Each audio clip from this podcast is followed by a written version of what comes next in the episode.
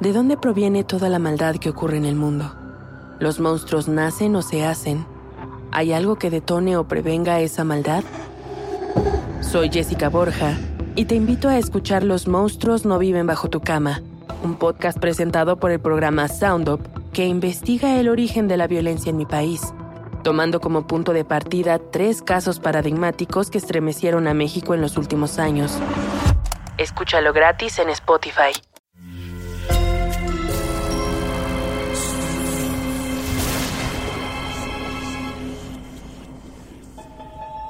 Portal Sonoro no se hace responsable de las visiones, pesadillas o encuentros cercanos del cuarto tipo que puedan suceder antes, durante o después de la experiencia. Para una experiencia sonora completa recomendamos audífonos para dejarte envolver por el mundo de dimensiones oscuras. Escucha bajo tu propio riesgo.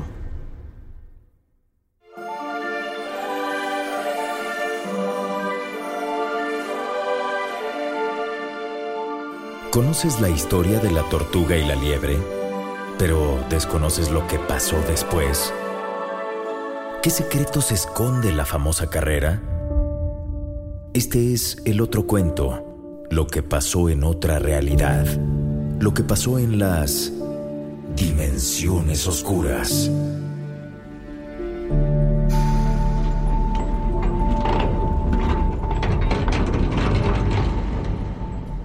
Bienvenidas y bienvenidos una vez más en su cara veo las ansias por abrir el portal de las dimensiones oscuras por medio del libro prohibido.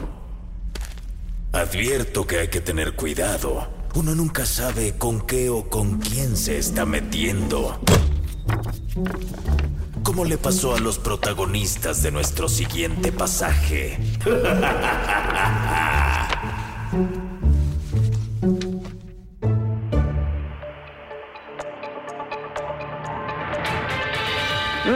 de última hora. Me reportan que Mateo, la liebre que perdió la famosa carrera de la comarca, fue hallado muerto muy cerca de su nido. Su cuerpo presenta las dos patas traseras completamente quebradas y en el cuello marcas moradas que podría indicar que murió asfixiado. Sin embargo, aún se espera la presencia de especialistas que dirán el verdadero motivo de la muerte de este personaje. Es así como la conductora del noticiero nocturno daba a conocer el suceso trágico en el mismo día que se celebró el evento anual más esperado de la región. Pero parecía solo ser una pieza más de una seguidilla de tragedias que habían acompañado esta edición.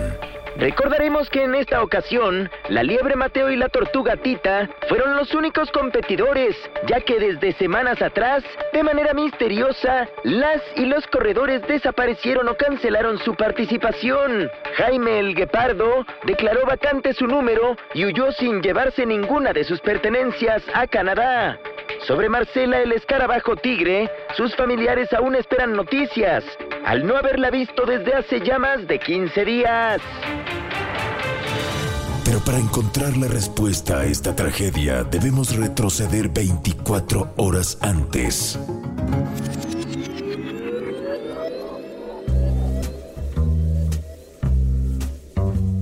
La noche previa a la carrera de la comarca, donde Lucho el Topo, líder de la banda del Desmán, mandó a sus secuaces a traer a su guarida a Mateo la Liebre, el favorito para ganar la competencia. Marcela y Jaime descartados según el último reporte. Del halcón yo me encargué. Me aseguré de ponerle sus zapatitos de cemento. es el sello de la casa, el sello de la banda del desmán. El apestoso Lucho, como jefe de la banda del desmán, despachaba sus negocios ilegales desde su oscura y secreta madriguera. A su cargo se encontraban otros topos, cegados igual que Lucho por el dinero, y sus planes para el evento continuaron. Dicho esto, solo nos queda un pendiente. ¿Ya lo trajeron? Díganle que pase. Para empezar, dígale a su maldito pajarraco que deje de picotearme la cabeza. ¡Ah, sácase, cuervo! Y no, no me agradan sus animales, ni usted, ni todo lo que se dice sobre la banda del desmán. Así que preferiría que me dijera lo más pronto posible por qué fui secuestrado. Fue lo primero que Mateo la liebre le dijo a Lucho. Era un animal valiente, no queda duda, pero a veces su pronto hocico lo metía en demasiados problemas. Ay, Mateo, siempre con prisas, ¿verdad? Relájate, vámonos con calma. Andas como liebre en marzo, pero no te preocupes, te voy a quitar un gran peso de encima. Perderás la carrera mañana. Si sigue hablando, seguramente sí, porque no voy a dormir lo suficiente. De otra manera, no veo cómo, pues he superado inclusive mi récord personal. No, no, no, no, no. Mira, Mateo, no me entendiste. Es muy sencillo. Tengo una gran cantidad de dinero apostado a favor de Tita la tortuga. Al ser obviamente la menos favorita. No te imaginas lo millonario que me voy a hacer. Y claro, te puedo compartir de ahí unos billetitos para que veas que te quiero. Entonces, vas a perder la carrera. No me lo tome a mal, o bueno, sí, tómelo a mal, porque no me interesa ni su dinero, ni sus tratos, ni su cariño. Tómelo a mal, porque no quiero volver a verlo en mi vida. Ah, yo creo que andas confundido, Mateo. Mi propuesta no es de opción múltiple. Aquí no hay A o B. Y discúlpame que lleguemos a esto. ¡Sujétenlo! Déjenme en paz, suéltenme, porque entonces... Uno por el lugar en el que no vas a quedar en la carrera. Dijo Lucho mientras tomó a Mateo la liebre de la cara y le extrajo, o mejor dicho, le arrancó uno de sus largos dientes frontales. Sin embargo, lo que más le dolió a Mateo es que no hubo escapatoria, que tendría que obedecer a Lucho. Y sobre todo que... No puedes contárselo a nadie. Y olvídate de ir de chilletas o acusarnos o reportarnos. Si esto te dolió, no querrás conocer el siguiente nivel. Cortesía de la banda del desmán. Solo el cansancio físico y mental de haber llorado todo el regreso a casa fue lo que permitió que Mateo durmiera esa noche. A la mañana siguiente se despertó con los cachetes hinchados. Más que liebre, parecía hámster chimuelo.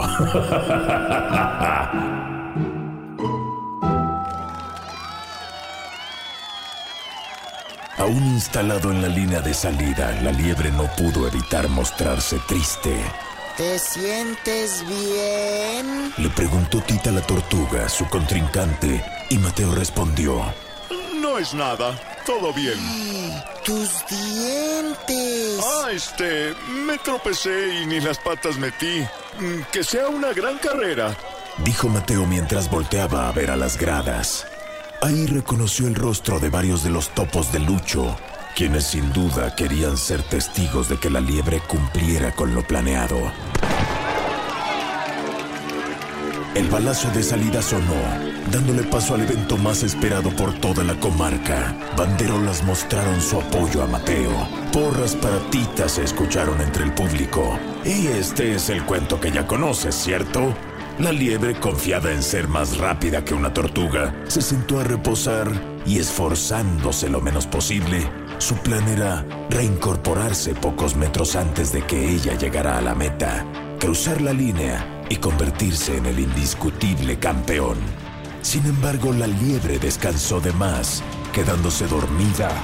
Y cuando quiso regresar a la carrera, la tortuga ya se había llevado el primer lugar. Bueno, pues nada más falso que eso. Sí que es verdad que Mateo se hizo a un lado en el camino y se tumbó en un árbol a esperar a que pasara Tita. Yo sé que soy lenta y que son pocas mis posibilidades de ganarte, pero tenme algo de respeto. Respeto por tu rival. Le dijo Tita a Mateo. La liebre con el corazón a mil le dijo. Tita, escúchame por favor. Esta carrera no es lo que parece. Debes tener mucho cuidado. ¿Tuviste algún encuentro o evento inusual en los días pasados? No, ninguno. Y mira que tuve algo de miedo al enterarme de lo que había pasado con Jaime y los demás. Pues tu intuición estaba en lo correcto. Solo te pido que des tu mejor esfuerzo y que si algo me pasa, leas esto. Le dijo Mateo a Tita mientras le entregaba un sobre sellado y agregó. Llévatelo y olvídate de él. Insisto, a menos que algo me pase, y créeme, tienes todo mi respeto. ¡Corre, Tita! Ninguno de los dos se dio cuenta de los ojos negros que los espiaban. Tita continuó su camino, lenta pero segura. Y aquí vamos a esperar a que llegue a la meta.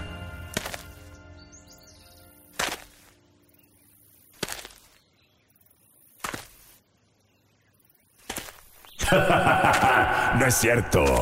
En lo que llega, sigamos a Mateo, quien, alejado completamente de la pista oficial de la carrera, se dirigió a otro lugar. A la guarida de Lucho y la banda del desmán.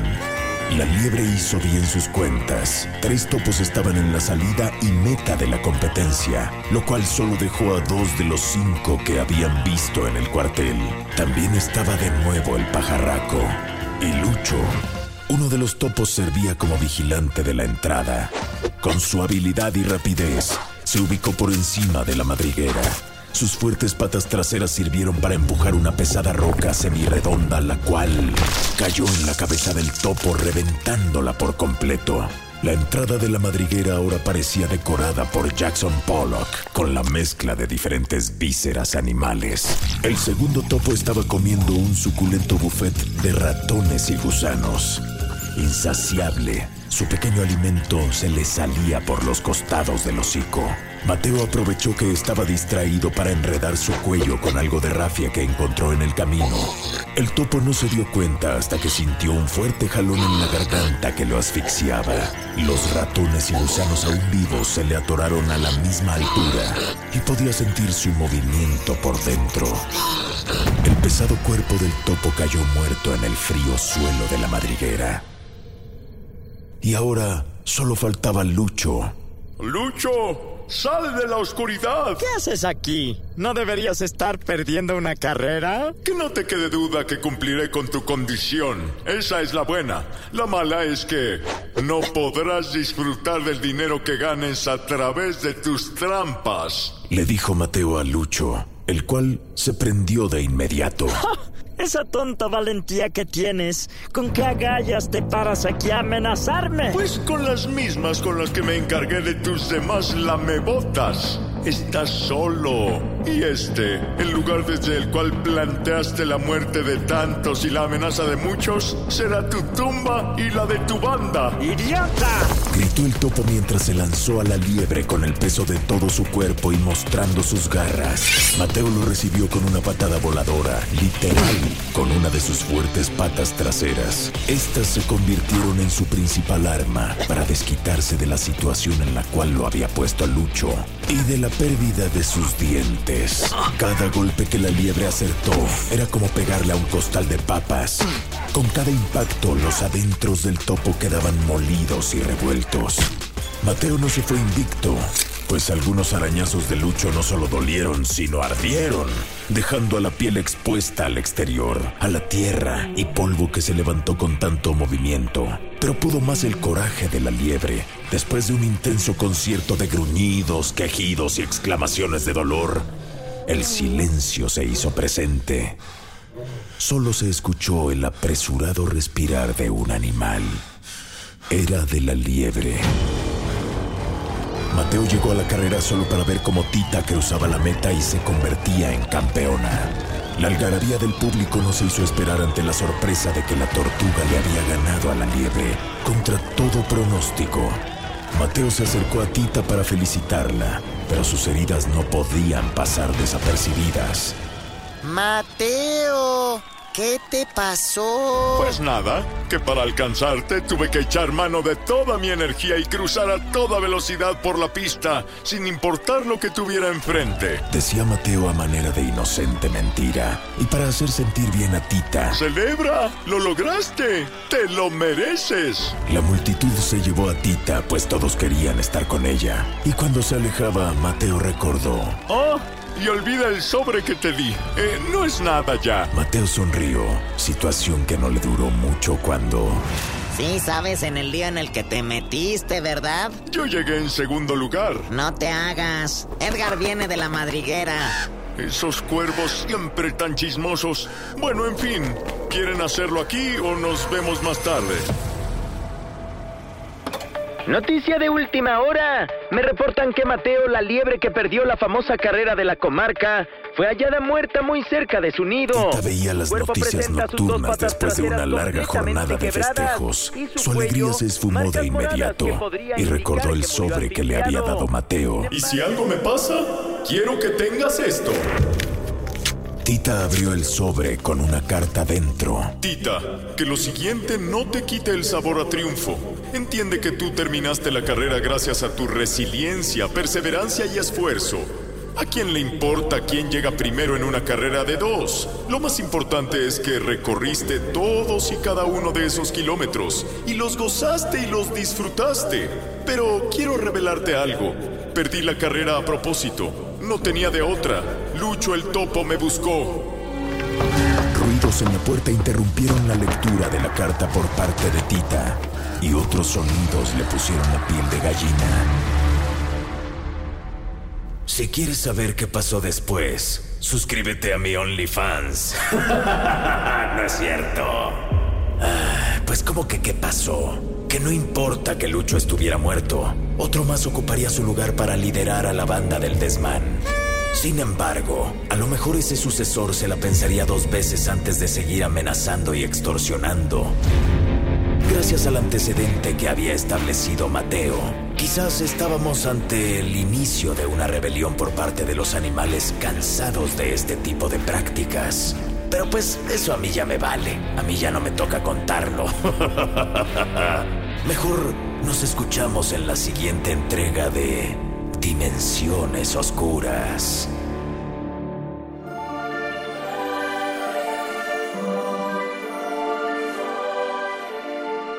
Ya lo dijo el Visco, tienes una semana para recuperar tu alma, digerir lo que acabas de conocer y prepararte para el siguiente relato.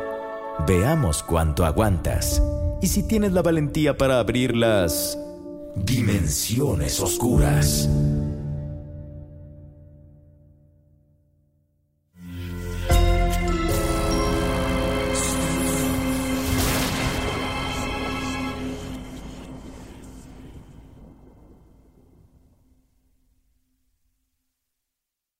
Judy was boring. Hello. Then Judy discovered ChumbaCasino.com. It's my little escape. Now Judy's the life of the party. Oh, baby, Mama's bringing home the bacon. Whoa, take it easy, Judy. The Chumba life is for everybody. So go to ChumbaCasino.com and play over 100 casino style games. Join today and play for free for your chance to redeem some serious prizes. ChumbaCasino.com. No purchase necessary. Void where prohibited by law. 18 plus terms and conditions apply. See website for details. ¿De dónde proviene toda la maldad que ocurre en el mundo? ¿Los monstruos nacen o se hacen? ¿Hay algo que detone o prevenga esa maldad? Soy Jessica Borja y te invito a escuchar Los monstruos no viven bajo tu cama, un podcast presentado por el programa Sound Up que investiga el origen de la violencia en mi país, tomando como punto de partida tres casos paradigmáticos que estremecieron a México en los últimos años. Escúchalo gratis en Spotify. Sé bienvenido a Tristan Terror, mi podcast donde comparto múltiples vivencias paranormales que mi propia audiencia me manda. Relatos sobre brujas, sectas, fenómenos extraños en distintos lugares conocidos de México. Adéntrate para que conozcas los relatos más aterradores de México. Y así esta noche, te aseguro tendrás dulces pesadillas. Escucha Tristan Terror en cualquier plataforma de podcast.